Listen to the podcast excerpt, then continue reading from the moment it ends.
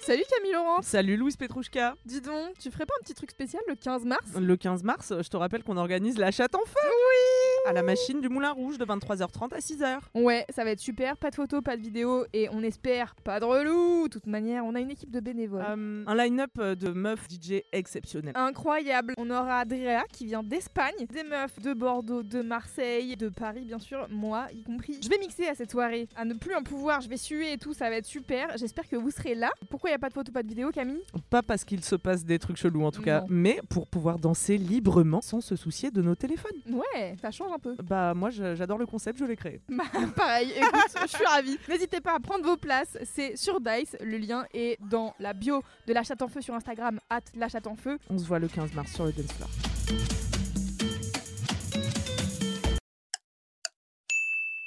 mais ce serait pas l'heure du 4 quarts Mais non, Kalindi, c'est l'heure de 4 quarts d'heure.